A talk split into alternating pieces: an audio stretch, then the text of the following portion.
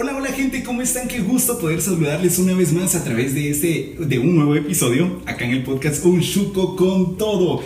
Gracias nuevamente por estar aquí presentes en esta nueva oportunidad en la que podemos hablar de un poquito eh, de un tema en el cual podemos aportar, yo sé que a tu vida y a las personas también que nos están escuchando, no solamente acá en Guatemala, sino también fuera del país. Gracias por estar nuevamente en esta, en esta oportunidad, en este episodio. Y estoy seguro que no te vas a ir sin nada para vos. Seguramente vas a encontrar algo que seguramente va a aportar a tu vida. Entonces, si tenés lápiz y papel, por favor apuntalo porque seguramente vas a encontrar cosas muy buenas para tu vida. Entonces, eh, hoy tenemos a una super invitada especial. Eh, estoy muy feliz de tenerte acá conmigo. Alejandra Quiñones, bienvenida. Gracias, gracias. Te damos un aplauso de bienvenida. de verdad, muchísimas gracias por abrirnos la puerta, las puertas de tu casa, las puertas de tu corazón, porque sé que lo que tenemos para charlar el día de hoy va a ser algo que, va a impactar a un montón de personas. El tema que, justamente ustedes están viendo ya en el título de este episodio, eh, pues déjenme decirle, déjenme decirles, Alejandra es una de las personas más influyentes que he conocido eh, una de las personas que, más admiro también. Eh, créeme, amiga, te lo digo, te admiro un montón. Eh, pero hay un montón de cosas que podemos hablar. Entonces, antes de empezar, ¿qué te parece si nos vamos a la intro? Va, me parece, me parece. Vamos. ¿Estás listo para disfrutar de un episodio más del podcast Un Chuco con Todo? ¿Qué? Ponte cómodo, porque junto a Estuardo Tecún iniciarás un viaje en donde encontrarás diversión, datos interesantes e invitados súper especiales que seguro aportarán a tu vida. Eso es Podcast Un Chuco con Todo. Iniciamos. Bueno, y seguimos entonces ya después de esta intro y, ya después de darles la noticia de que tenemos a Alejandra Quiñones, a la licenciada Alejandra Quiñones acá con nosotros. Eh, hoy vamos a hablar acerca de la perseverancia, un tema que, realmente eh, impacta mucho a las personas que lo escuchan, pero vivirlo de primera mano. Es decir, hablar de, la perseverancia es un tema bastante amplio, pero eh, es mucho mejor si uno tiene un ejemplo claro. Y para mí, para, para Eduardo Tecún, el tema de la perseverancia es un tema que está bien marcado con Alejandra Quiñones y tú eres un ejemplo claro para él. Entonces, antes de empezar ya directo y de, lleno al tema, quiero entregarte y otorgarte oficialmente el botón de un chocolate que es el botón oficial para los invitados especiales. Por favor. gracias, gracias por, por, aceptar la invitación nuevamente y como, como ya lo repetí, estoy seguro que vamos a aportar un montón a las vidas de las personas que pueden estar escuchando. Muy bien, entonces aprendamos un poquito de ti antes de entrar de lleno al tema. Alejandra Quiñones, Cintia Alejandra Quiñones, ¿verdad? No me gusta el no primero. No te gusta el primero, lo sé. Pero la gente necesita saberlo, ¿ok? Muy bien, eh, 28 años. Sí, así es. Muy bien, eres, eres, de abril, entre la Semana Santa, algo por ahí. Muy bien, eh, me llama la atención algo, tú eres licenciada en Ciencias de la Comunicación. Así es. ¿Egresada de qué universidad? De la Landívar. Ok, Universidad Rafael Andívar en Guatemala. Perfecto. Eh, también posees una maestría.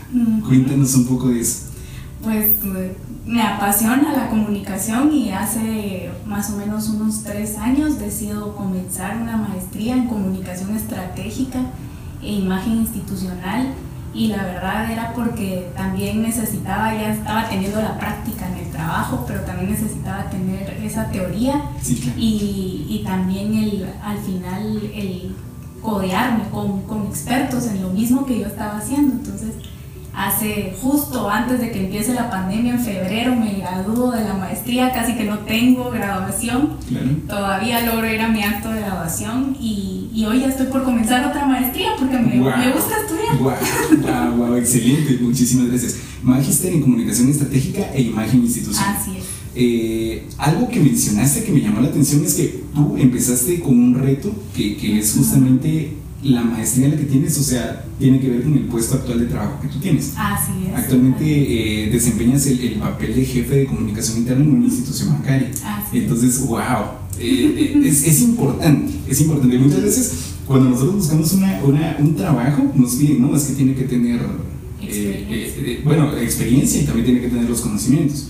y, para tener conocimientos tienes que tener experiencia. O sea, es, una cuestión de que se traspapelan algunas cosas por ahí.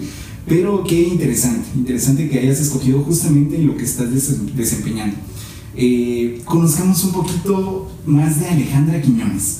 yo sé que, que, a lo largo de tu vida tú has, has cumplido algunos retos, has encontrado algunas cosas eh, que han sido difíciles y todas las personas que, que, vivimos, existimos en ese planeta, definitivamente también pasamos por situaciones eh, que ameritan el tema de que nosotros seamos perseverantes, pero hablemos un poquito de, cómo fue tu infancia, cómo, cómo fue Alejandra Quiñones a sus eh, tres añitos, cuatro añitos. ¿Qué, me puedes, ¿Qué, me puedes, aportar de referente a eso? ¿Cómo fue tu niñez? Pues la verdad, mi niñez, yo lo, y hace poco lo hablaba con, con, mi mamá y le decía gracias por haberme permitido tener una niñez porque jugaba, me ensuciaba, encima estuve rodeada de, de muchos primos, entonces eh, compartía con diferentes personalidades al final y, y tenía una familia grande bueno, tengo una familia grande, pero mi niñez estuvo rodeada de, de todos mis primos al final. Eh, siempre me gustó estudiar, creo yo que eso se lo pueden preguntar a mi mamá y lo, lo cuenta siempre, me acostumbró y me exigió siempre a, a dar lo mejor en lo que hacía y, y, mi papá también, pero creo yo que mi mamá tuvo un papel muy, muy importante en mi educación porque me, me decía, si esto lo va a hacer, lo vamos a hacer bien y me acompañaba y creo yo que esos primeros años de, de mi educación marcaron el, el resto y, y, a donde he llegado y lo que, lo que he conseguido. Es, la base fue mi niñez y el enseñarme a hacer las cosas con excelencia siempre. Y que nunca, creo yo que a veces dicen cómo le pueden exigir tanto a los niños, ¿verdad? Pero creo que mi mamá me acostumbró a hacerla mejor. Y a veces lo pueden ver negativo, pero al final eso me motivaba a mí y me enseñó a que no siempre iba a ser la mejor también en las cosas. y, y, creo yo que ese era el, el, mejor aprendizaje, que a veces buscaba ser la mejor y no siempre lo iba a hacer. Iban a haber más personas que también iban a brillar y me, me enseñó a darle su espacio también a los, a los demás, pero también a celebrar mis propias victorias y creo yo que eso, eso ha sido la base de lo que, de lo que fue mi vida después. Sí, perfecto. Creo que el tema de que una persona esté directamente contigo motivándote a eso eh, marcó mucho. Y, y, la actual Alejandra, hoy 2021, estamos en el año 2021 para las personas, porque es, es en serio, en, un podcast, en un podcast pueden escucharlo en el 2040, 2050, entonces... Ah, Esperemos que sí. Ah, no, pero, pero parte entonces, eh, tal, tal, vez me voy a saltar un poquito, pero parte entonces de lo, de lo que es Alejandra Quiñones hoy en día es gracias a tu mamá.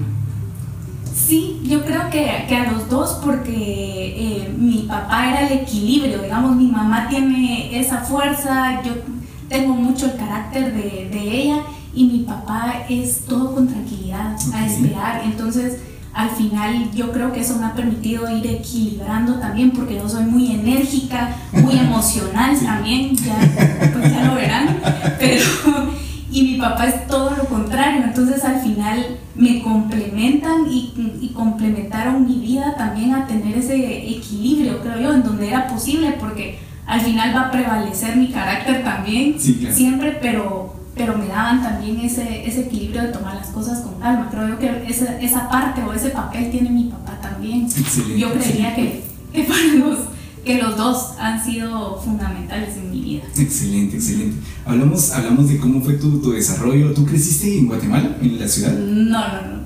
Ahí creo que comienza parte de mi historia porque yo toda mi niñez eh, la pasé en Parramos, Chimaltenango. Yo nací wow. en Chimaltenango. Ajá. Me da risa que a veces en la U, por ejemplo, tenía que decir, ¿y por dónde viviste? No sé qué. ¿Qué van a conocer?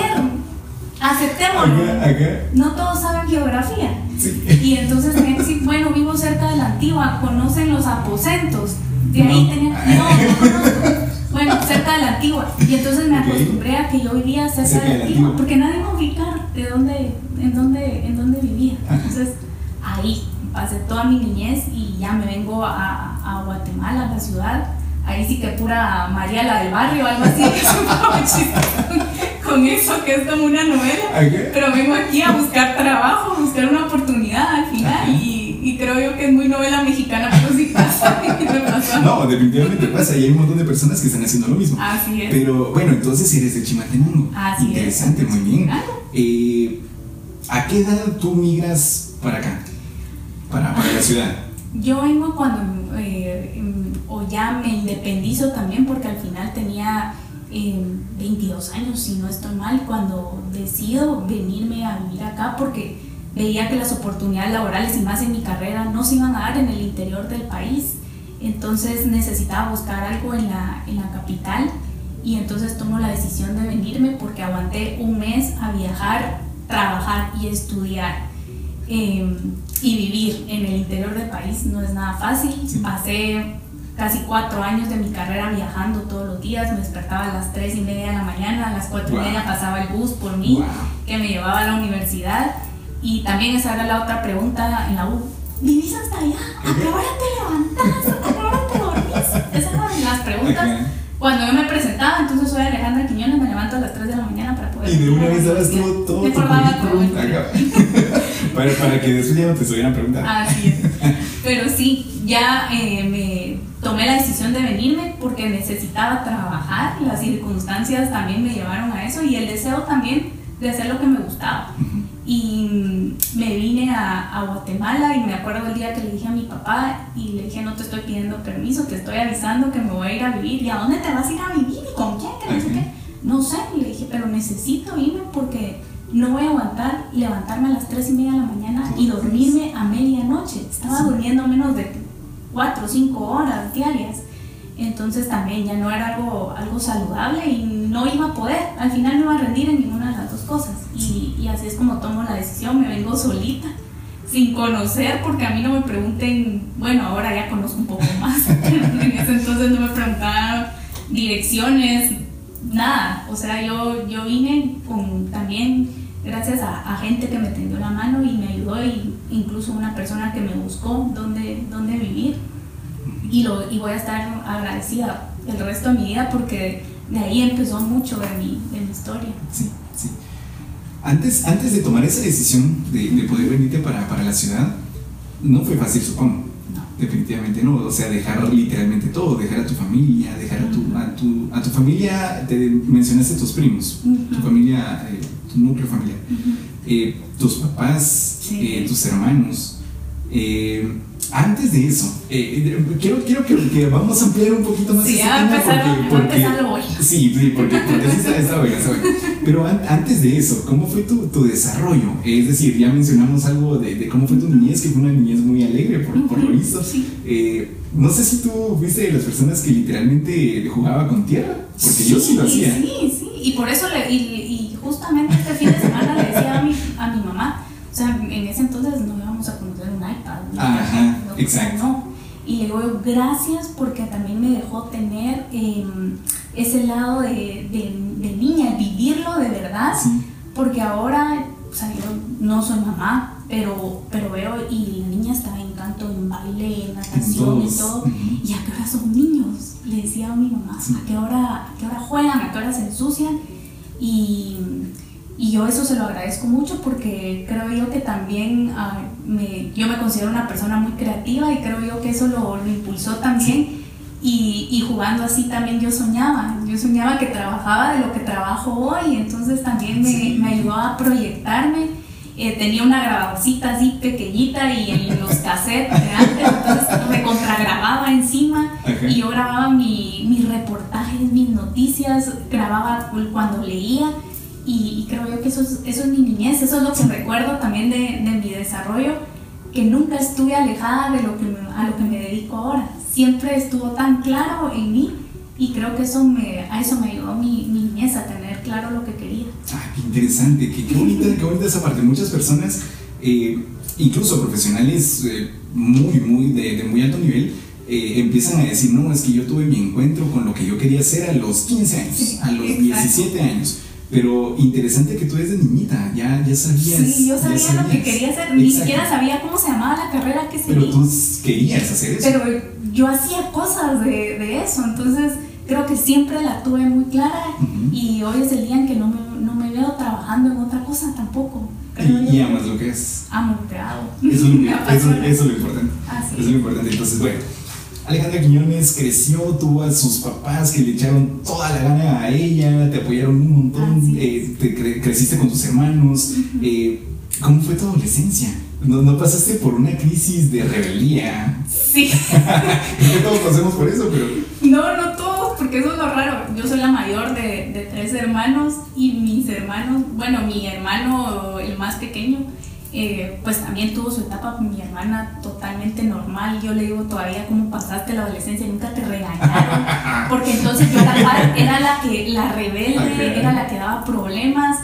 Sí, o sea, yo fui esa oveja negra y esa oveja inquieta de, de la familia y, y, creo yo que me considero que la que le di más trabajo a mis papás en la, en la adolescencia. Y, y, yo creo que es por el mismo carácter también, porque soy explosiva, soy muy sentimental.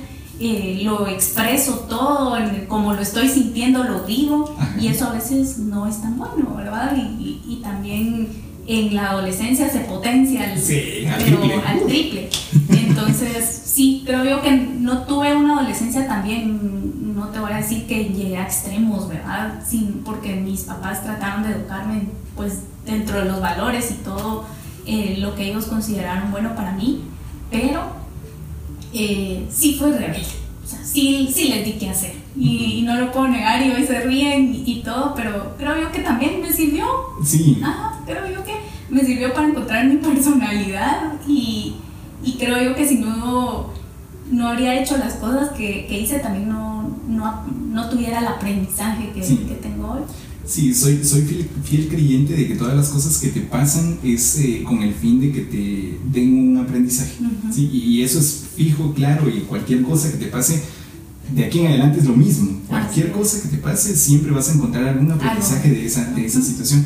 Qué, qué bonito que, que hayas forjado tu personalidad en base a eso, en base a que, ah, bueno, estas cosas me No pasaron, se que, hace, que aprendí, aprendo. Ajá. ajá, aprendí que por ahí no es el camino también. Exacto. Porque también no, no podía vivir en una burbuja en donde todo era maripositas y color rosadito. No, o sea, también al final yo creo que todos necesitamos conocer la forma cruda del mundo, porque Sí. si no ese encuentro y ese choque es más fuerte Sí. cuando lo llegamos a conocer y algún día tiene, tiene que llegar, pues que vamos a conocer el, el mundo real. Y eso también te va a dejar aprendizaje, 100%, 100%, de cómo no hacer las cosas. Así es, de cómo no sé. Exactamente. Eh, tengo una pregunta acá y, y tú me la respondiste antes de que, de que llegáramos a esa pregunta. Eh, ¿Cuándo descubriste tu razón de ser? Es decir, ¿cuándo descubriste la pasión por lo que haces? Eh, el amor por lo que haces. Ujú. Pero ya me la respondiste, me dijiste que, que desde tú- claro, tú, tuviste clarito. Y entonces aquí ya entramos directamente al, al- al tema que estamos tratando de justamente en este episodio, perseverancia. Eh, te conozco desde hace aproximadamente cinco años, Sí, aproximadamente. Recuerdo, es un, es un flashback. recuerdo, recuerdo cuando, cuando te conocí, estábamos justamente en la cafetería, no sé Sí. si te recuerdas, en la cafetería de- del lugar en, en donde laboramos. Eh, y recuerdo que te vi y tengo una imagen borrosa, borrosa, de- pero, pero recuerdo que como que te hablé, si no estoy Ajá, mal. sí, Y te porque invité a llegaba muy a mi- temprano. Y te invité a desayunar en la Ajá. mesa donde comíamos, ¿verdad? Ajá. Llegaba muy temprano porque salía de mi casa a las cuatro y media de la mañana. Era Entonces, justamente esa etapa yo a las 6 de la mañana yo ya estaba en el trabajo y, y lo que mm, y lo- me ponía a hacer las tareas de la universidad, los trabajos, adelantar en lo que llegaba la hora de entrada del trabajo por eso ustedes llegaban temprano Sí. también y ahí sí, fue sí. donde, donde nos conocimos. Recuerdo, recuerdo justamente ese día. eh, desde entonces, desde, desde esos cinco años que tengo de conocerte, eh, he, he de demostrar y he de saber y he de identificarte a ti, Alejandra Quiñones, con justamente esa palabra, perseverancia. Porque cada uno de los días que, que yo te veía era porque tú eres una persona perseverante. Y, y desde niña lo, lo tienes, desde niña tienes esa característica como persona, tienes esa característica que, que te identifica, eres una persona perseverante. ¿Por qué mencioné eso y, y de dónde nos conocimos y toda la cuestión? Porque uno conoce personas y las determina con cierta característica. Para mí, yo identifico a Alejandra Quiñones como una persona perseverante. Cuando tú decides o empiezas a amar esta situación de la comunicación, de, de querer hacer algo y, y que justamente lo estás desarrollando hoy en día, eh, desde, ese, eh, desde ese, esa edad tan pequeña, tú ya soñabas con ser alguien en la vida, tú ya soñabas con tener algo en la vida, alcanzar algo en la vida, pero no es cuestión solo de soñarlo, no es cuestión solo de, de, ay, qué bonito sería ser astronauta, ay, qué bonito sería ser presidente. Aunque bueno, es un, otro tema. Eh, ay, qué bonito sería tener una empresa. Ay, qué bonito sería llegar a alcanzar esto. Sería tener tanto en el banco, sería tener... No, la cuestión es empezar a trabajar. O sea, que de, de, de la mano de tu sueño, de la mano de lo que quieres alcanzar, empieces también a laborar en ello. Eh, esa característica que tenías de, de, que empezabas a grabar cosas, ya te iba dando, o ya le iba dando a tus papás más o menos la, la expectativa de, de dónde te iban a encontrar en el futuro. Entonces, ¿cuáles, ¿cuáles fueron esas, esas etapas en tu vida en las que tú empezaste a trabajar en eso para estar en donde estás hoy en día? Yo creo que me acuerdo muy bien de un comentario, como lo dije, siempre me ha gustado estudiar, o sea, no me considero una persona inteligente. Creo yo que si yo me pudiera describir, creo yo que es una persona, soy una persona que trabaja duro. No soy inteligente porque no lo traigo, pero si no sé algo, hasta que lo aprendo y, y, a veces me cuesta, muchas cosas me cuesta aprenderlas, pero no me doy por vencida hasta que las aprendo. Entonces hay una diferencia muy grande entre, entre ser inteligente. Y me acuerdo cuando iba a empezar la universidad y nos encontramos a una mi ex maestra y, ¿y qué va a seguir en la U? Que no sé qué. Y mi mamá va a seguir comunicación. ¿Qué va a y, y la maestra le dijo, esta niña no es para comunicación que siga medicina, que siga derecho, que siga una ingeniería. Van a desperdiciar todo su talento en comunicación, le dijo. Y no, se, y no se me olvida, y le dije a mi mamá, yo respeto todas las carreras, pero creo yo que no necesito una carrera determinada que la gente etiqueta como exitosa para ser exitosa, en verdad. Yo voy a ser exitosa haciendo lo que yo amo. Y lo que les agradezco mucho a mis papás es que nunca me obligaron también a seguir algo que ellos creían o que hubieran querido seguir ellos o estudiar ellos. El, el sueño frustrado de tus sí. Sí. A mí me dejaron ser y si ya sabían que lo traía, de todas formas, era inevitable. Eh, para entrar a la universidad, pues ¿qué tuve que hacer? Trabajar un año antes de entrar a la universidad para pagarme los primeros meses porque yo no tenía claramente para pagarme una universidad privada. Ni mis papás no me la iban a pagar. Era un sueño el que yo llegara a estudiar a una universidad privada. Entonces, ¿cuál fue mi plan? Trabajé un año antes y dije voy a pagar los primeros meses y me voy a meter a aplicar a todas las becas que encuentre y que sean posibles. Uh -huh. Me metía a todo, todos los días aplicaba a diferentes becas y de repente la universidad me da un descuento en la U y yo dije, uff, ya salgo, ¿verdad? Ya me va a juntar un poco más el, el, dinerito y también, pues mis papás ya me estaban ayudando, pero yo sabía que no, a largo plazo no iba a terminar la carrera porque mis papás no iban a aguantar. Encima tenía dos hermanos también que estaban estudiando. Ajá. entonces era imposible. Como a medio año eh, me llaman a una entrevista, me entrevistó un niño de tres años niño de tres años con su mamá. Su mamá era gerente de responsabilidad social. Me entrevistaron en una empresa y conté mi historia de a qué hora me levantaba para poder ir a estudiar y hacemos el recuento y de mi comunidad de Parramo Chimaltenango era la única que iba a estudiar a esa universidad. Y entonces esa, esa historia, le, no sé si esa fue la respuesta correcta, Sí. si eso fue lo que les, les llamó la atención de mí, pero a los meses siguientes me, me hablan y me dicen que me había ganado una beca completa Wow. con todo pagado, Wow. todo pagado. O sea, yo no supe desde ese entonces que era pagar una matrícula de universidad en una universidad privada de las mejores y, y pagar una mensualidad. Nunca lo supe hasta el día que me gradué. y, y creo yo que son esas cosas eh, que se llaman, como lo que hablamos hoy, perseverancia.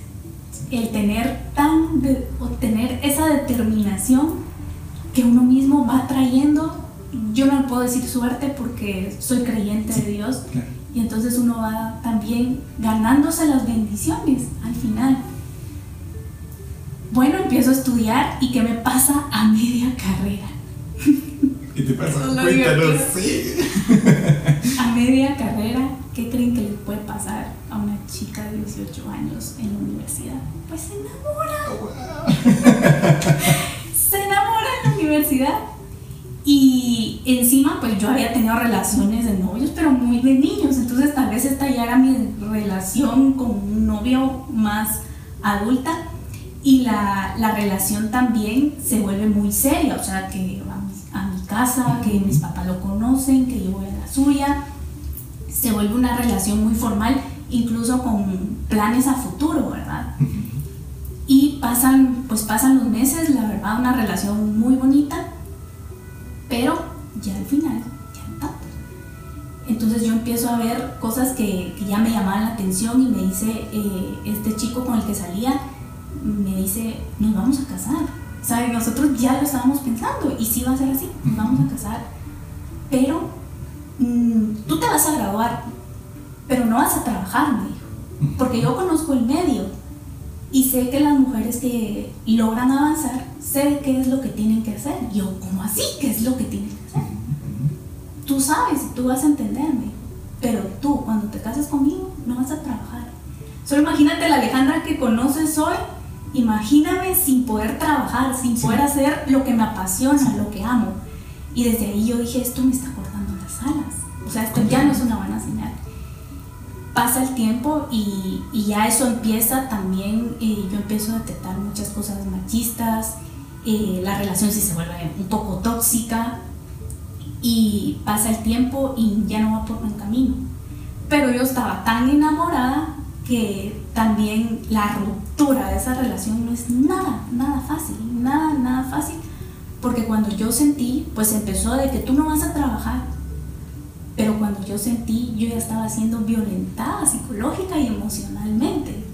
Entonces yo ya recibía eh, insultos como tú eres débil, tú eres una cobarde, tú no sirves para nada, las mujeres no sirven para nada, por gusto estás estudiando y muchas cosas que iban degradando mi valor como persona y como mujer y que no importaba qué era lo que yo estuviera estudiando, si yo tuviera una beca o no, lo que hubiera logrado no importaba porque ya esas palabras, eh, esos insultos empezaban a, impactar en mí y yo me las empezaba a creer. Y ahí es cuando uno sabe que ya es violencia emocional porque es cuando uno se empieza a sentir así y empieza a proyectarlo. Entonces decido terminar con, con la relación, bueno, ni decido, o sea, está tan enamorada que aún con eso, yo no, no, amiga, date cuenta, no, eso no existía no me daba cuenta. Este, este chico pues termina la relación conmigo y yo quedo devastada. Tan devastada que digo, voy a dejar de estudiar. Porque ya para el daño ya psicológico y emocional que yo tenía, alterno la empresa de mi papá quiebra y nos quedamos sin nada.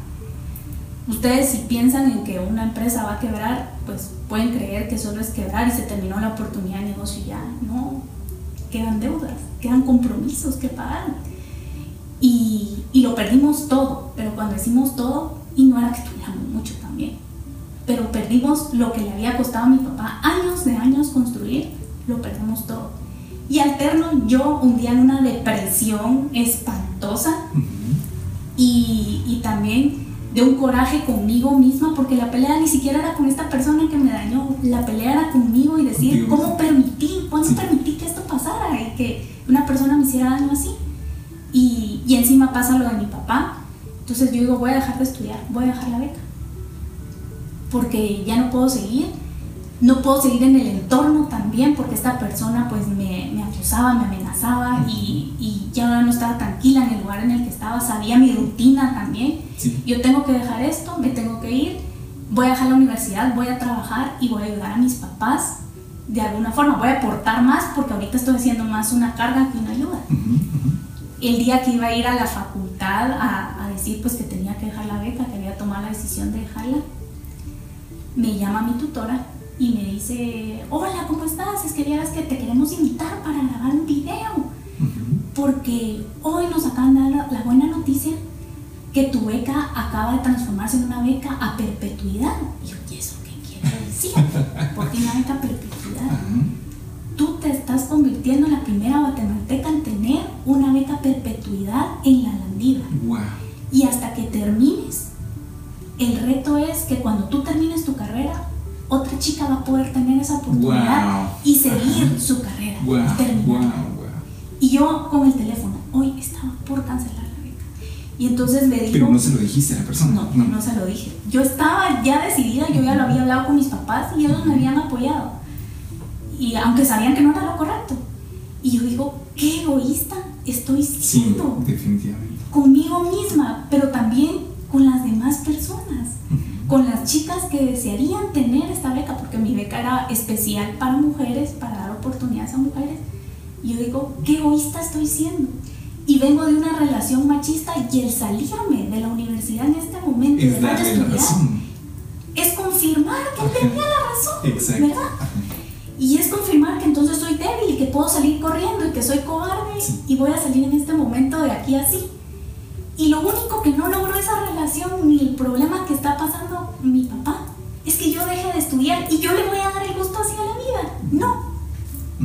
Y ese día fue para mí reaccionar el video está en internet y pueden ver mis ojos así, hinchados. Fui a grabar, había llorado una noche antes de, de chocarme con esa realidad y de darme cuenta que no era tan débil. Porque si lo estaba pensando, es que no era débil del todo. Y bueno, seguí. Antes de eso, pues dije, necesito ayuda. Eh, mis papás no sabían lo que había pasado en esa relación, no los quería lastimar yo con que ellos supieran lo que yo había pasado y sufrido.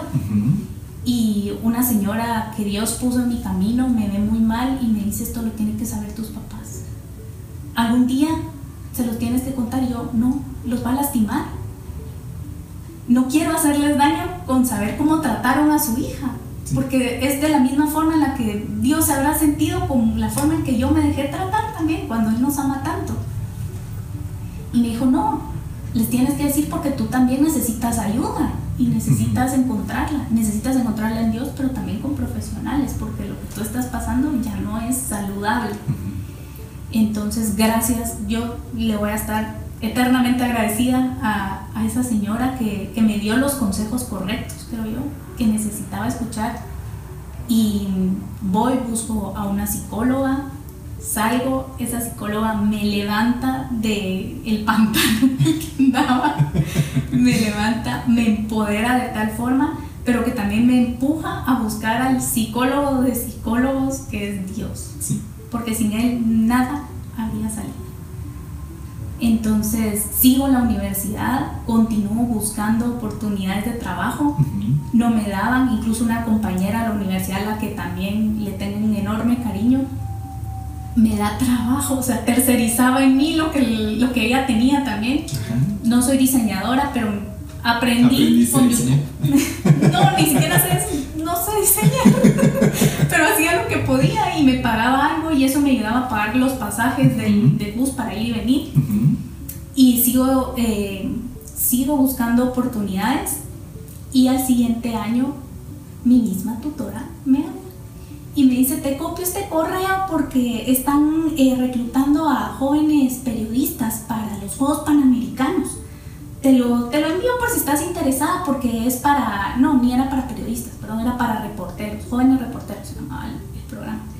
Y por si te gustaría aplicar, que no sé qué, se lo estamos mandando a todas las becadas y yo ah, la gran, es un todo pagado.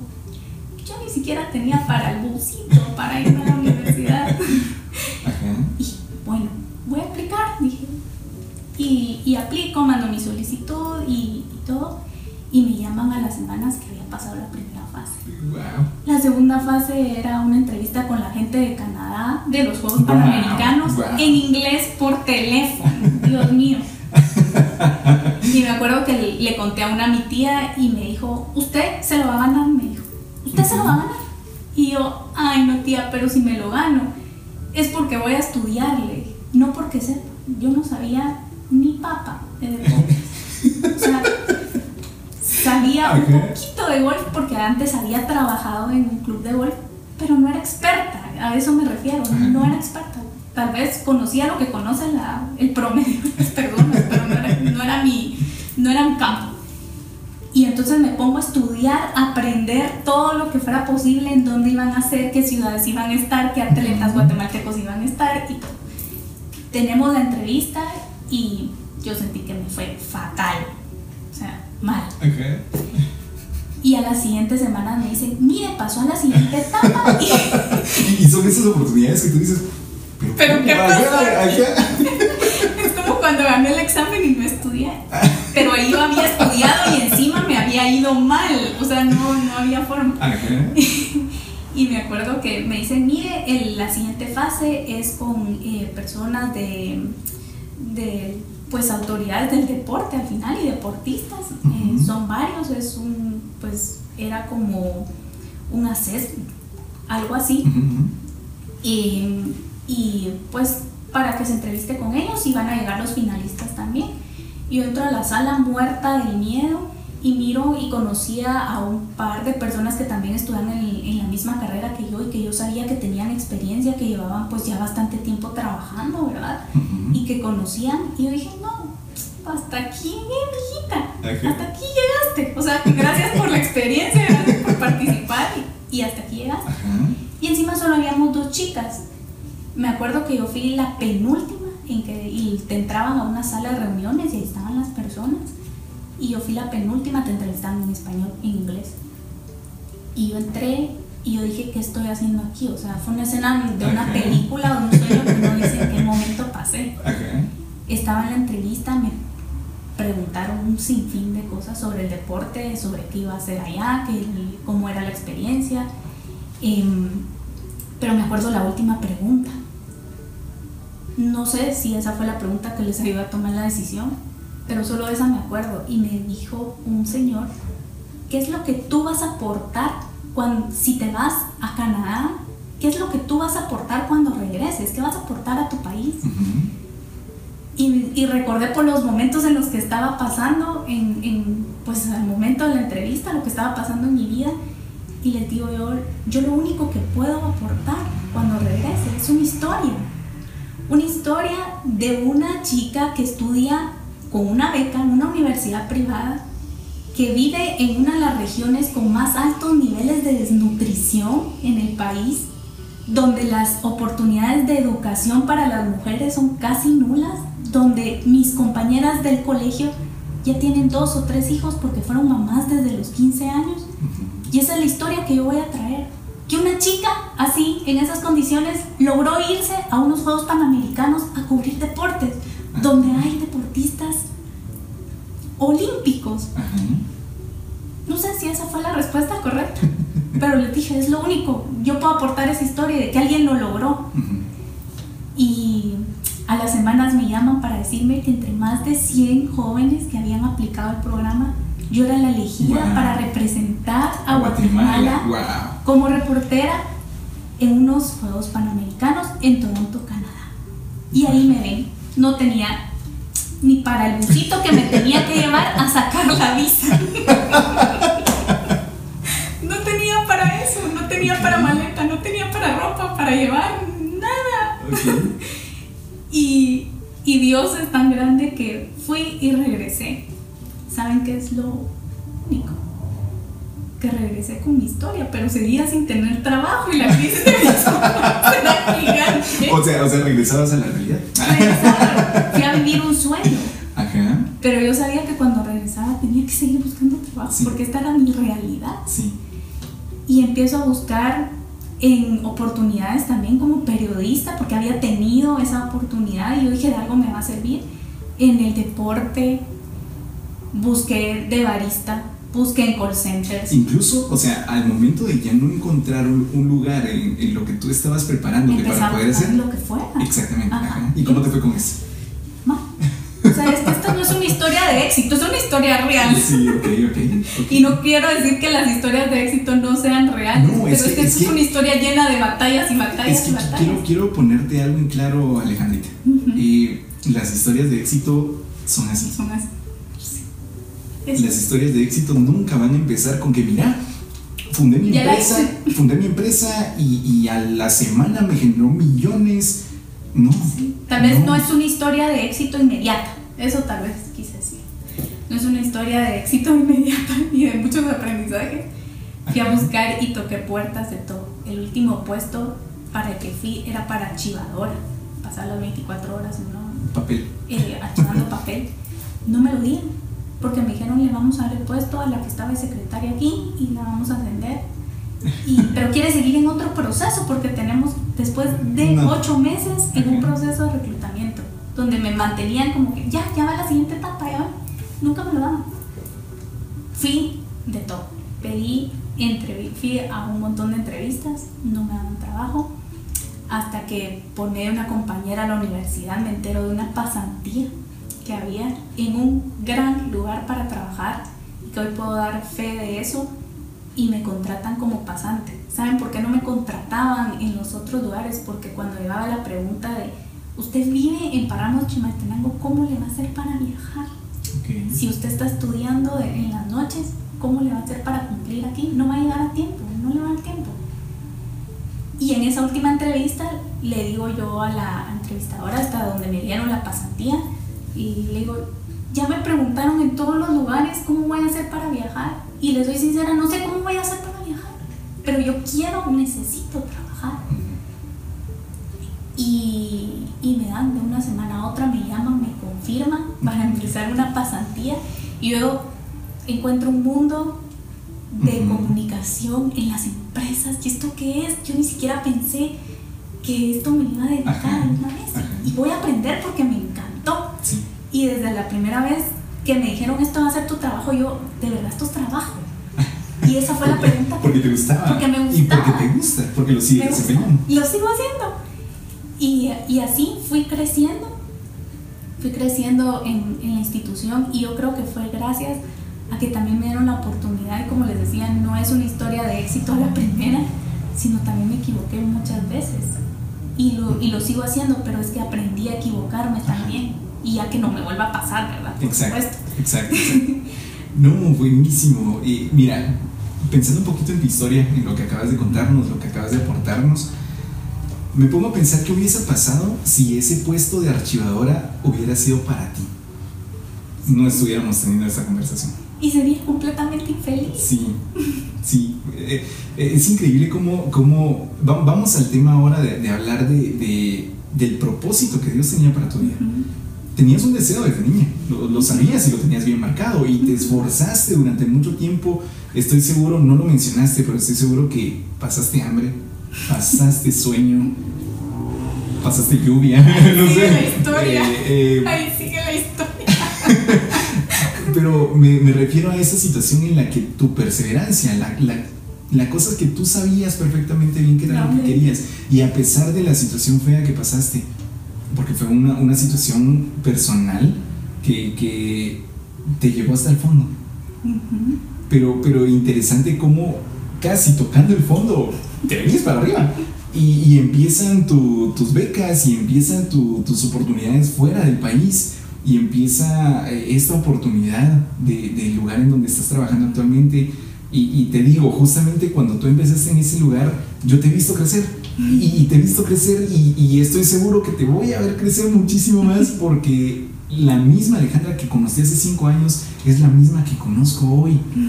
No en el sentido de, de, de, que siga siendo la misma persona, sino que la misma perseverancia, tienes la, la misma hambre por aprender, por hacer las cosas con excelencia, y, lo interesante es que a pesar de los errores que has cometido, aprendes de ello. Y que aprendes a, a, fallar, pero no de la misma manera. Porque es que si lo haces de la misma manera, pues ahí sí estamos fritos. pero, pero sí, interesante, interesante. Y, créeme, gracias por abrir tu corazón. Eh, sé que no es fácil recordar eh, eh, algunos, algunas heridas que posiblemente estaban ya cerradas, pero es interesante verlo, cómo has crecido, cómo has superado y, cómo la resiliencia te tiene hasta este momento acá.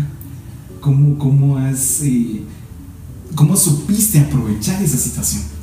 A eso. Y fíjate que yo no le encontraba porque uno es humano al final y uno llega a cuestionarse por qué me está pasando esto a mí. Y, es lo que tú dices. Y uno piensa que solo a uno le pueden pasar las cosas. No, esta no es una historia extraordinaria, es que a todos, a, a muchas personas les está pasando, a muchas chicas les está pasando lo que me pasó a mí. Y tal vez no pueden salir. Y, y por eso fue el, el, ese también ese choque porque llega un momento en el que uno tiene que decidir entre su propio valor y alguien al que uno ama. Y no es fácil dar ese paso y muchas no lo logran Y es triste, pero pasa. Y no es una historia que, que sea desconocida o ajena a cualquier persona. Y encima, como tú dices, o sea, detrás de eso, o sea, yo me vengo a vivir sola sin ningún centavo, ganaba solo para pagar el alquiler prácticamente y para pagarme pues casi que viáticos de universidad, porque no pagaba universidad. Pero me quedaba sin nada en la bolsa. Y yo miraba a mis compañeros que viajaban, se iban a otros países, se compraban esto, se compraban y otro. Y yo decía, ¿cuándo me va a pasar eso a mí? Y no es porque fuera ambiciosa, sino porque encima estaba rodeada de personas que tal vez, no digo que la hayan tenido más fácil, sino que tal vez habían comenzado a esforzarse desde antes que yo, ¿verdad?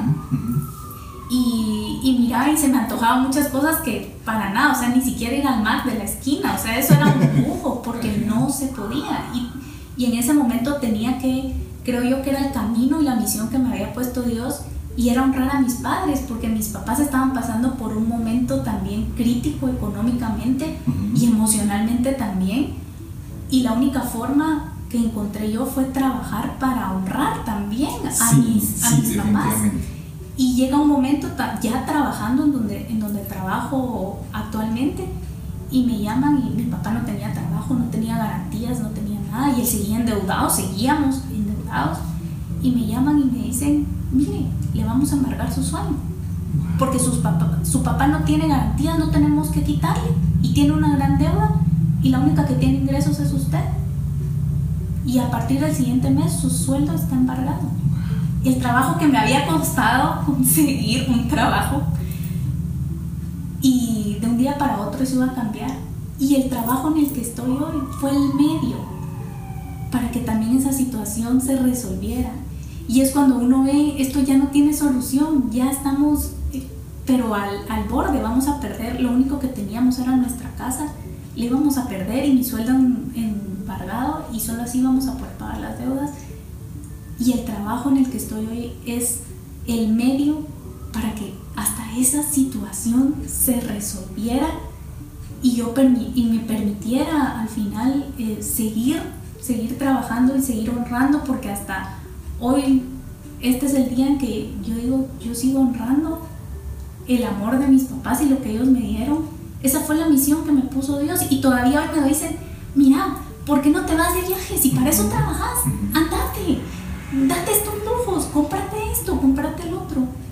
Pero yo sé que una parte de, de, eso es para honrar a mis papás y no lo voy a cambiar nunca. Porque eso me ha traído el doble de bendiciones de que si yo me lo gastara en mí misma. Y, y esas solo son batallas, Jorge. Porque descubrí la verdadera guerra hace exactamente un año y no es una coincidencia que hoy estamos sentados hablando de esto.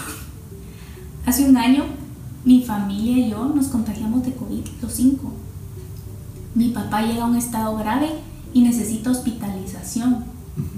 Y entonces todas las veces en las que yo le pregunté a Dios, ¿por qué me pasa esto? ¿Por qué me está pasando esto? Es que Dios solo me estaba entrenando.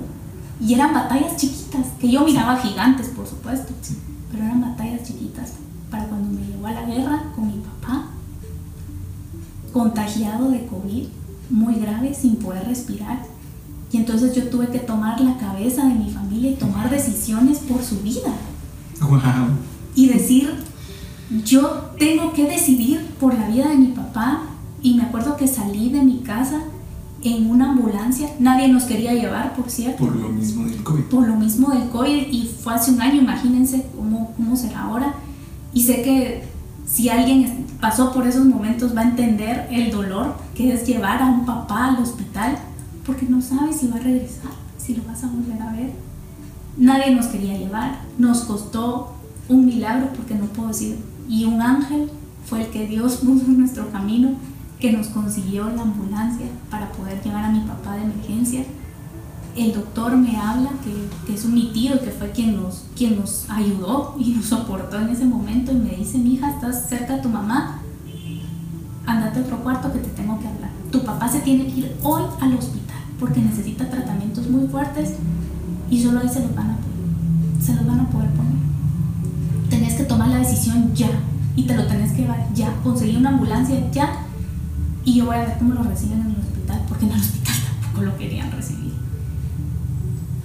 por un milagro y por ese ángel que Dios puso en nuestro camino y que nos permitió ir en la ambulancia, me subo con mi papá y me toca, yo con COVID también, ver lo que no estaba respirando ya bien, con oxígeno, me toca entregarlo y dejarlo en la sala del hospital y vi a todos los enfermos en el piso. Y lo primero que pensé fue,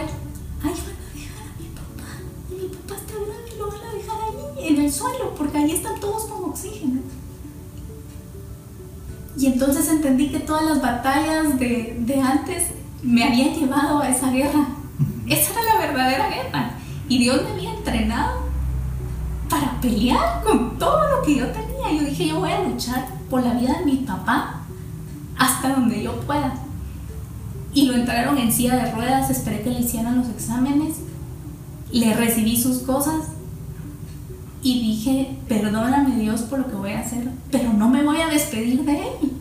Es que esto no es una despedida. Y no le voy a decir a Dios porque yo creo en ti y yo sé que yo lo voy a venir a traer a este mismo lugar. Creo en eso. Porque para eso tú me hiciste las otras batallas, para creer en este momento y no dudar ni un solo momento de que mi papá va a salir. Lo dejé en la puerta del hospital. No nos dijimos nada, solo le recibí las cosas. Y lo vi que se lo llevaron y lo entraron a, a ese lugar. No, no puedo imaginarme el dolor, el dolor que sentiste cuando viste a tu papá. Yo sentí que un pedazo de mi alma me la habían arrancado y, y la habían dejado ahí. Incluso llegué a la sala y dije, yo también tengo COVID, quiero que me internen ahí. ¿Para, qué, para estar con él? Para estar no, me ingresaron porque mi papá estaba en una zona ya donde estaban enfermos graves. Y él me cuenta después y me dice en la semana que en los días que estuve ahí tuve un sueño y hija, yo vi a mis papás. En el sueño vi a mis papás. ¿Qué puedes pensar?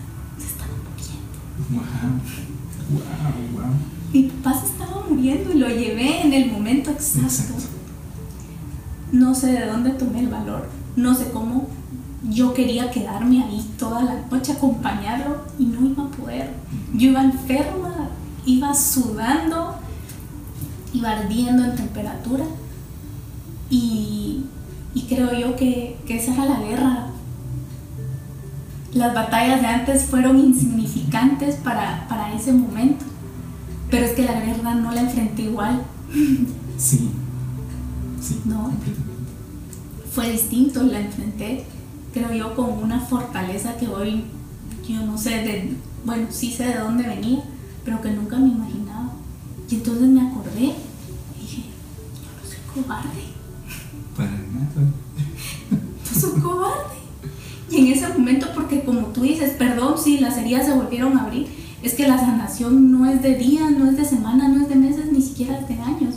Y cada vez que cuento la historia es sanar al final. Para mí es contarla, es, es sanar.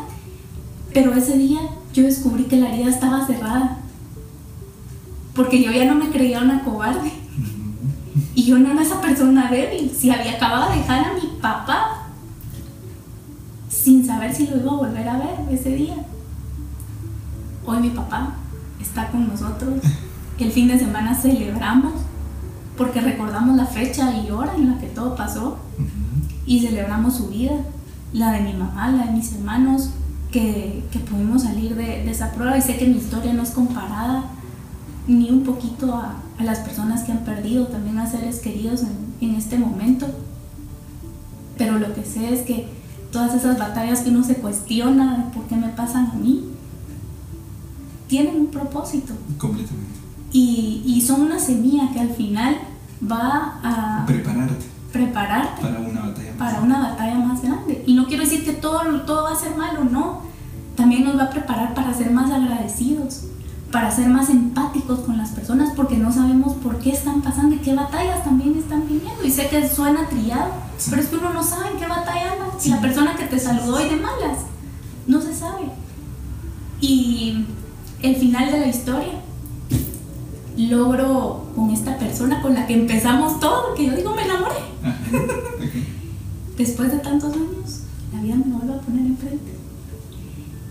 Y hay un libro que a mí me gusta mucho, que ahorita le, le, digo a Jorge, ¿cómo se pronuncia la apellido? Lo quiero pronunciar Ah, eso es lo que estabas buscando. Esta poeta se llama Rupi, no voy a decir el apellido porque no sé cómo se pronuncia, pero a mí me encanta. Y en, una, en uno de sus poemas dice, no sería el imperio que soy hoy si te hubieras quedado. Wow, wow, wow, wow, wow. Repítelo, por favor. No sería el imperio que soy hoy si te hubieras quedado. Y fue lo único que pensé cuando vi a esta persona. Y la vida me dio la oportunidad de decirle te perdoné. Wow, wow. Me dio ese regalo de decirle te perdono. Pero más que perdonarte, te agradezco porque tú me hiciste descubrir a una mujer que tal vez nunca habría salido a tu lado. Sí, sí, sí, sí, definitivamente. Y yo no me imagino en otra cosa, ni, trabajando, ni haciendo lo que hago, porque también descubrí que yo era un imperio en construcción y en los imperios pues tienen que pasar bastantes guerras, bastantes batallas. Exacto. Y yo dije, la persona que vuelva a estar a mi lado va a saber reconocer mis batallas y las va a valorar como yo también voy a valorar las batallas de esa persona.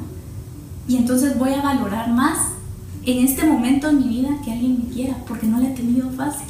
Y voy a saber ver a las personas que tampoco la han tenido fácil. Y voy a valorar eso en, ellas también. Y, creo yo que ahí llega esa estabilidad y esa paz también que, yo buscaba tanto. Y el decir te perdono. Y gracias a ti. Bueno, no, gracias a mí. Soy lo que soy pero tú me enseñaste a verlo. Gracias a lo que tú me hiciste, yo, yo me hice la persona que, que, soy hoy. Y creo yo que eso es lo más increíble que, que puede pasar en la vida. La perseverancia no es fácil, no es fácil ser perseverante. Es disciplina, es esfuerzo. Y sobre todo es tener los pies en la tierra y saber que hoy estamos abajo, hoy estamos arriba, que nos vamos a equivocar, sí, pero que tenemos que aprender de eso también. Completamente, completamente. Wow. Te soy sincero, no, no creí que este episodio fuera tan emocionante. Eh, si bien hablamos de perseverancia, hablamos de, bueno, estrategias para poder implementar esta característica en nosotros. Eh, te, hago un pequeño resumen. El chuco, el, el chuco que nosotros comemos aquí en Guatemala, eh, podemos agregarle lo que nosotros queramos. Si te gusta el repollo, le pones. Si, le gusta, si te gusta cebolla, pues le pones. Pero me encanta la filosofía y, ese es el alma realmente de, ese podcast. Es que nuestra vida es, similar a un chuco. ¿Por qué? Porque nosotros podemos agregarle las cosas que nosotros queremos. Si querés ser perseverante, podés serlo. Claro que sí, estás en toda tu libertad de poder hacerlo. Pero si no quieres tampoco. ok, me, explico.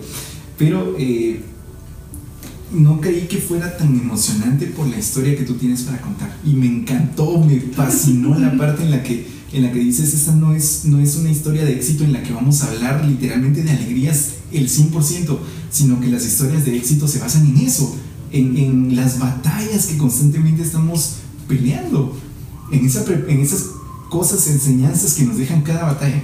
En esa, en esa preparación que nosotros estamos constantemente. ¿Por qué? Porque estamos en búsqueda de la excelencia y la perseverancia es una estrategia tan buena, tan fuerte, tan exquisita, no sé qué otra palabra utilizar, para poder alcanzar ese éxito que, quieres.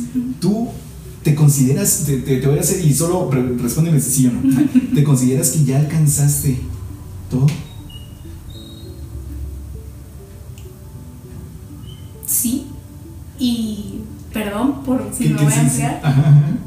Sí, porque lo material, ni siquiera la salud, se compara a estar en paz consigo mismo, con los demás.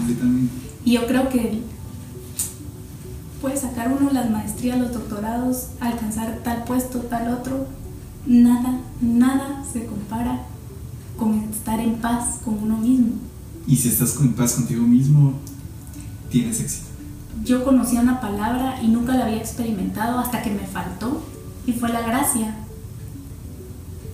Y para mí eso es estar en gracia de Dios, es saber en que estás en el camino correcto. pero que estás con las personas correctas Sí. también. Sí, es cierto. Y esa es la tranquilidad y el, y el saber que obviamente no soy perfecta, pero el aceptarme de, de esa forma también y el, y el saber que de un error va a salir algo, algo mejor de lo que uno esperaba, creo yo que ese es el éxito.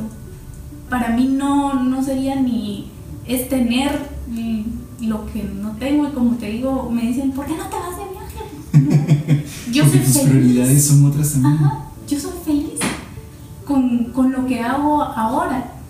Y pronto van a venir, porque tampoco es que te digo, ay, no, no me De gusta fin- viajar". No, no, soy humana. Próximamente en Instagram. Con un coco. Pero yo creo que, el- que mi sueño era, era honrar a una familia. Y creo yo que el camino correcto lo encontré. Definitivamente. Y si eso a mí me hace feliz, eso es el éxito al final. Es correcto. Sí, tienes toda la razón. Eh, bonita respuesta. Gracias. Eh, al, al final creo que el, el ser perseverante te, te abre muchas puertas. El ser perseverante te, te hace ir en el camino correcto, justamente como tú lo decías. Encontrarte a personas que, que no son las correctas, pero que te ayudan, que te enseñan. Y encontrarte a personas que te aportan, que te van a, a- a impulsar, que te van a empujar, que te van a levantar, que con una simple palabra te, que te digan, lo estás haciendo bien, te van a levantar el ánimo hasta el cielo y, y- y eso te va a hacer que, que tú te motives y- Ujú. y, estés constantemente con más perseverancia y más perseverancia y más perseverancia. Porque si eres perseverante, es muy, muy poco probable que esa característica mm, la, la deseches de tu vida. Ujú. Siempre y cuando empieces con una, con un proyecto, emprendes un proyecto y, y tienes esa característica, esa constancia de ser perseverante, las puertas se te van a abrir de una manera inigualable. Y, y lo veo en ti, lo veo en tu historia, lo veo en tu vida. Y estoy completamente seguro que, que el futuro para Alejandra Quiñones es prometedor.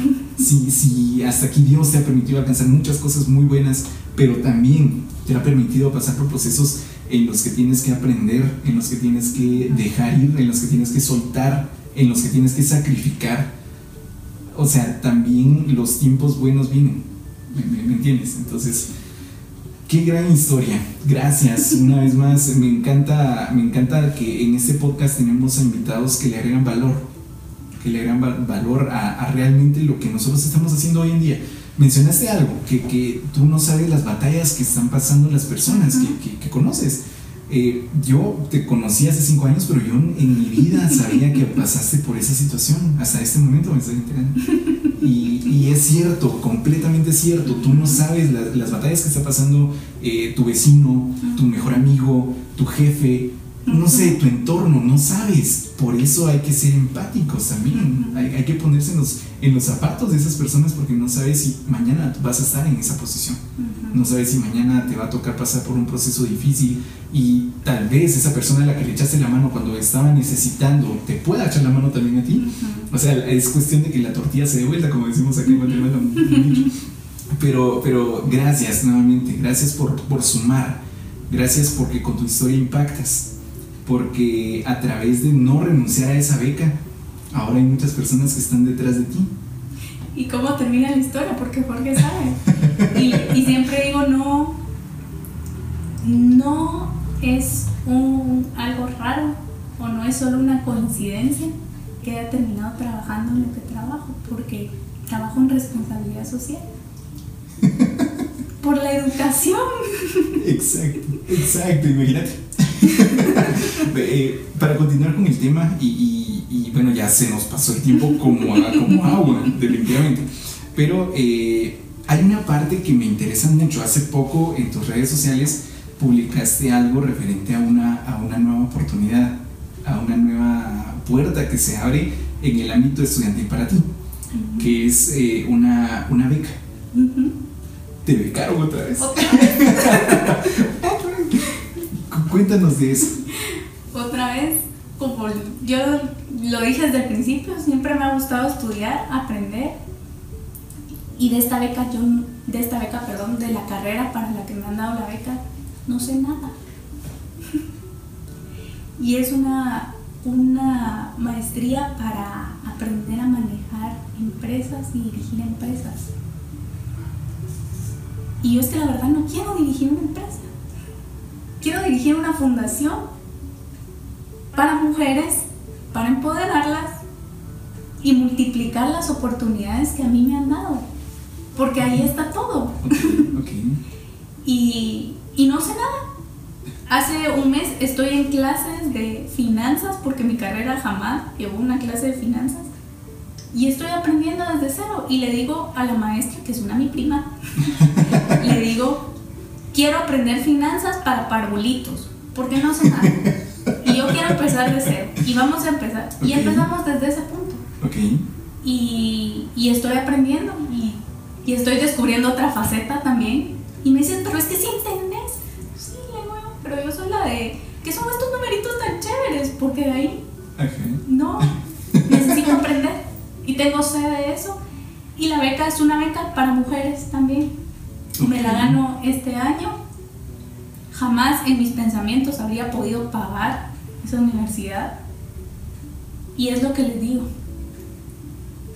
Tal vez el honrar a padre y madre no viene en forma de un viaje, pero se multiplica de las formas en las que menos uno se imagina.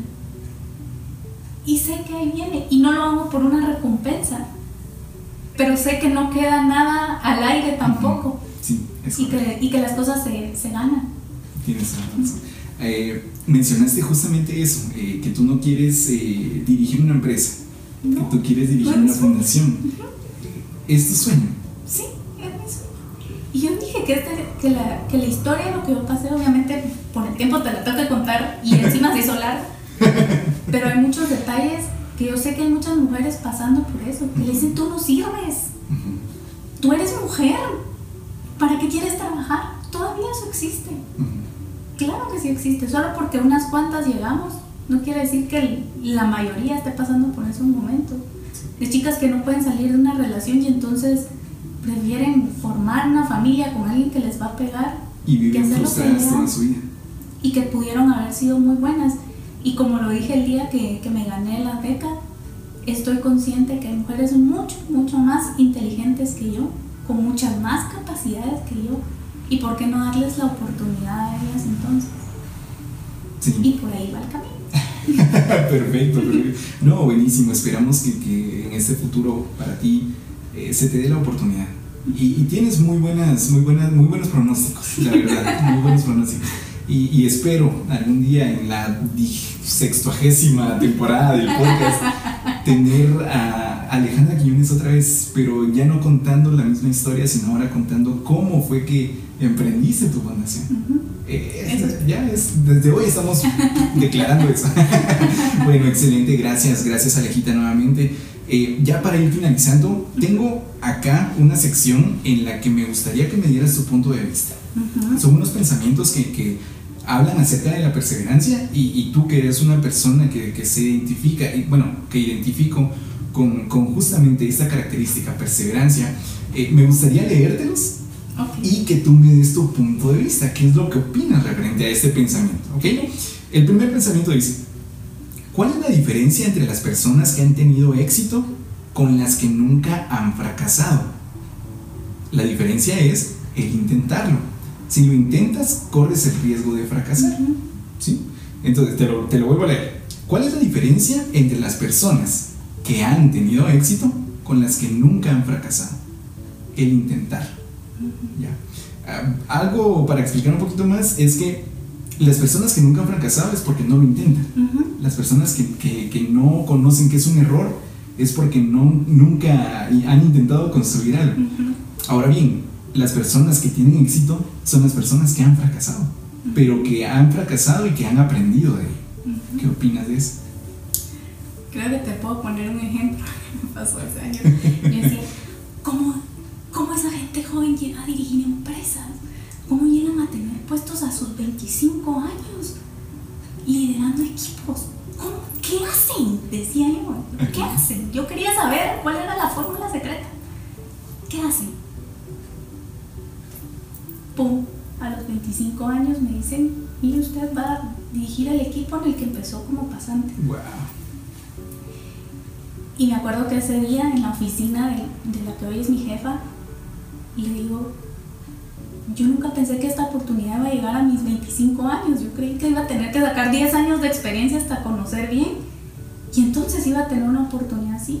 No me lo esperaba. Y también uno, ¿verdad? Porque no confía uno Sí. en uno mismo. No, es que Uno lo, que su- lo que sucede es que uno tiene estereotipos en ese tipo. Sí, Eh, eh, bueno, en, esa- en esas cosas, redondeando. Eh, uno piensa que un gerente puede ser una persona con cinco títulos, doctorados, 40 años, como dice la constitución para presidente. Eh, pero no, realmente hay gente muy competente que es muy joven. Por ejemplo, como tú. Ay, de todo, yo le, y yo solo me acuerdo de esa, de, de esa vez que estábamos platicando y le digo yo, tengo miedo. Eso fue lo único que le dije. Tengo miedo, me tiemblan las piernas de miedo. Pero el valor, y regresamos a la familia. El valor lo voy a sacar de mi familia. Y tengo miedo porque sé que me voy a equivocar muchas veces. Ajá. Y tengo miedo de equivocarme y que una equivocación sea muy grande. Y, y creo yo que es el valor, Jorge. Creo que es el, el, el valor de no tenerle miedo a fallar. Ajá. Y le digo, tengo miedo, estaba muerta de miedo. Yo, ¿qué voy a hacer aquí? ¿Qué voy a hacer ahora? y, y así se dan las oportunidades. Teniendo miedo también y, y, Ujú. y tambaleando, pero enfrentándolo. Enfrentándolo en ese momento. Sí, perfecto, perfecto. Siguiente pensamiento. Es un privilegio cometer errores diferentes en la búsqueda de tu sueño. Sigue intentando hasta alcanzar la excelencia. ¿Qué piensas referente a esto? que es totalmente cierto y que a veces es prueba y error. No todo nos va a salir bien. Pero hay que, hay que recalcar algo. Es un privilegio y es un arte realmente cometer errores diferentes. Yo creo que el, el arte no está en, en cometer el error, está en aprender de ese error, porque si no, no tiene frutos el, el error. Sí, sí, tienes toda la razón. Gracias por corregirme esa parte y excelente aporte. Muy bien, último pensamiento. Hay que aprender a diferenciar la perseverancia de la terquedad. Sí. Es, es algo interesante, fíjate, porque una persona perseverante no es aquella que está insistiendo, insistiendo, insistiendo, insistiendo hasta que cae mal. me, he topado con bastantes personas de este tipo y uno logra identificar quiénes son perseverantes y quiénes son tercos. Porque también tiene, tiene que ver mucho tu disciplina, tiene que ver mucho tu humildad, eh, el tiempo en el que estás, eh, eh, en el que están sucediéndote las cosas y no estás obligando a que esas cosas sucedan. ¿Entiendes? Entonces hay que aprender a diferenciar la perseverancia de la terquedad. ¿Qué opinas? Es lo que me pasó a mí al principio de esta historia. Yo pude haber insistido en continuar una relación que ya no era sana.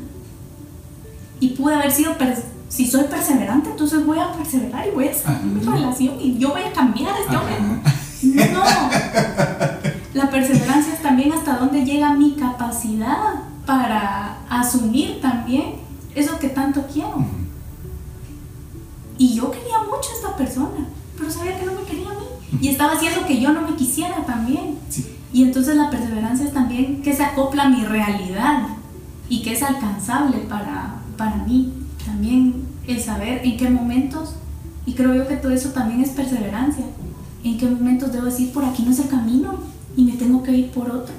Y tengo que intentarlo de una forma distinta. Y, listo. Excelente, excelente. Bonitos pensamientos.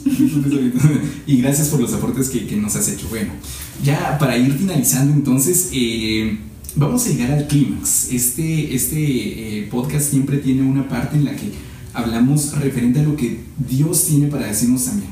Eh, nosotros somos personas, pero sin su apoyo, sin su fortaleza, eh, no podríamos alcanzar las cosas que podemos alcanzar hoy en día. Entonces, justamente estaba, estaba le- leyendo yo la Biblia y me encuentro con un pasaje bíblico que va justamente acorde con todo esto de lo que estamos hablando. Y eh, te lo voy a leer, está en Filipenses 3:13. ujú. Eh, para ponerte un poquito en contexto, Filipenses fue una carta que, que Pablo, eh, el apóstol Pablo, vino y le escribió a los, a los Filipenses.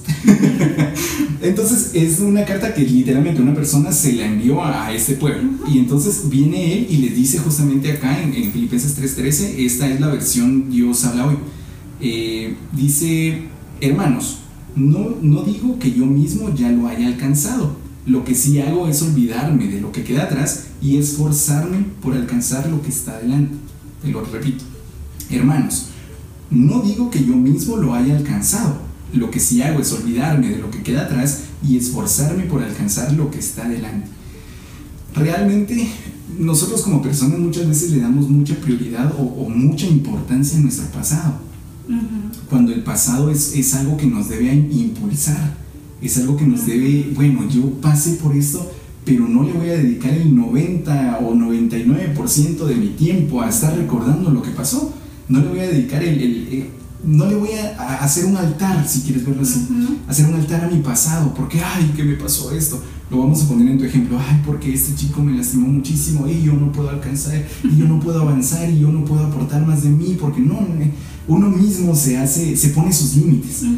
Y entonces lo que está diciendo acá es que ciertamente me, me olvido de lo que queda atrás y, y me esfuerzo por alcanzar lo que está adelante. Dios tiene muchas cosas preparadas para nosotros pero él tampoco te va a poner, bueno, Alejandra, mira, aquí está tu beca, mira, agárrala, tenete, alcanza. No, es cuestión de que, bueno, Dios está viendo tu esfuerzo y por eso te está recompensando. Él está viendo tu perseverancia y por eso te está eh, regresando esas cosas que por mucho tiempo soñaste, que por mucho tiempo te limitaste a ti mismo. ¿Ok? Entonces, me encanta, me, fascina esta parte porque, porque justamente es, es lo que estamos hablando Ciertamente me, me, olvido de lo que queda atrás y me esfuerzo por lo que está adelante.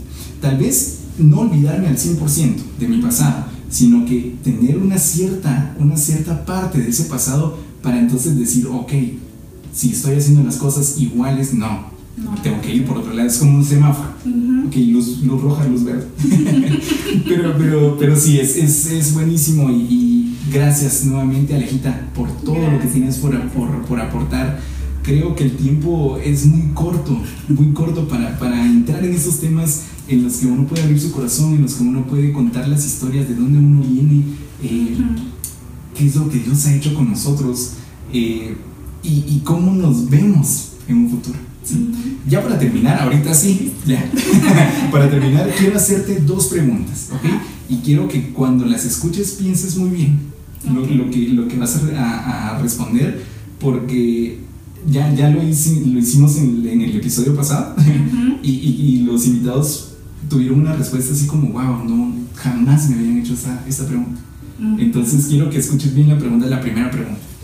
¿Qué le dirías a Alejandra Quiñones de hace 10 años? Si tuvieras la oportunidad de viajar en el tiempo y encontrarte con, con, contigo misma, pero de hace 10 años cuando tú, tenías 18 años, justamente. ¿Qué le dirías? Seguí soñando seguí soñando porque lo vas a alcanzar, que no hay nada imposible. Y, y, yo lo he visto y en las situaciones de mi vida en donde digo, hasta aquí llegué, aquí ya no hay para dónde, mijita, hasta aquí llegaste. Algo pasa y que cambia el rumbo de, de, todo.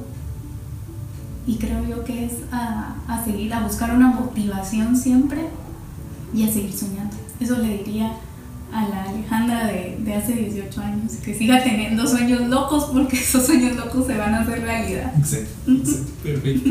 Muy bien, y ahora la siguiente pregunta. Al revés, si tuviéramos igual siempre la misma máquina del tiempo, pero ahora te pudieras adelantar 10 años, ¿qué le dirías a tu yo de 10, de 10 años en el futuro? Que siga soñando. no. Me dejaste lo mismo. no ha terminado. Okay, Es que no eso de que los límites se los pone uno. Sí, es bien trillado y lo escuchamos, pero es que es la verdad. Y, creo yo que no sé en dónde voy a estar en 10 años, que esta pandemia termine, por favor, es lo único que pido. pero, pero sé que van, va a haber, van a haber más cosas, más cosas que, con que soñar. Sí, perfecto. Entonces, Alejita de 10 años atrás sigue soñando. Ajá. Pero, ¿sabes qué? Lo que pasa es que si me quedara en soñar estaba, uff, perfecto. Pero yo creo que entre más sueños tenga, más voy a buscar hacerlo realidad. Y eso va a ser lo que me, y eso es lo que me ha motivado hasta, hasta ahora. No es que tenga la, la gran experiencia de la vida. No, pero eso me, me ha mantenido. Y si pasa algo mal, mis sueños me mantienen. Excelente, muy bien, gracias, excelentes respuestas también. Eh, bueno, ya entonces llegando al, final de ese episodio, Alejita, nuevamente muchísimas gracias. muchas, muchas gracias por, por ser parte de este proyecto, de este sueño, que, que, que, está impactando a, muchos, a muchas personas eh, no solo en Guatemala, sino que me encanta que, en Estados Unidos, Colombia, eh, Alemania, no sé cómo es que llega hasta allá, pero, pero gracias a las personas que, escuchan hasta, hasta esos países, eh, que todas estas personas que pueden agregar valor como tú, o como Alejandra Quiñones, que, que, ha impactado y va a seguir impactando de manera positiva a las personas que llegan a tu vida, eh, gracias nuevamente. Y, te, te, insto a que sigas adelante. Me voy a tener la tarea de recordarte constantemente que, que eres una persona increíble, porque lo sé, lo eres, eh, y que lo estás haciendo muy bien. Que lo estás haciendo muy bien. Esa es la frase. Y que le sigas echando, que le sigas echando ganas porque cosas mejores vienen. Así es. Entonces, nuevamente, muchísimas gracias. Estamos llegando entonces al clímax ya de este episodio. Gracias a ustedes también por llegar hasta este punto. Ya superamos la hora. Vamos por hora, hora 20 minutos. Pero no se siente el tiempo cuando, cuando la, el contenido es de valor. No se siente para nada. Entonces, los invito por favor a que ustedes sigan en, sintonía de, de, los episodios que están saliendo constantemente. Tenemos a personas que están agregando muchísimo valor a este, a este podcast y espero que también para ustedes sea de igual manera, que puedan agregar, que puedan eh, por medio de una palabra impactar a lo que ustedes están viviendo el día de hoy. Entonces, eh, por favor, sigan las redes sociales del Chuco, no se queden atrás, síganme en Instagram y en Twitter como arroba tecunyo-estuardo. Eh, por favor, tus redes sociales, por si quieren irte a buscar ahí para, para ah, sí, ella me, me, me inspiró. es un poco raro, pero soy sin Alejandra. S-Y-N Alejandra. Perfecto. Y así voy a aparecer. Perfecto, muchísimas gracias. Entonces, gracias nuevamente por llegar hasta este punto en el podcast. Por favor, sigan pendientes para el siguiente episodio y será entonces hasta un ingrediente nuevo. Adiós. Gracias por escuchar un episodio más. Esto fue Podcast Un Chuco con Todo. Mantente pendiente de los siguientes episodios y recuerda que todos tenemos la capacidad, de, mejorar. La capacidad de mejorar. Hasta la próxima.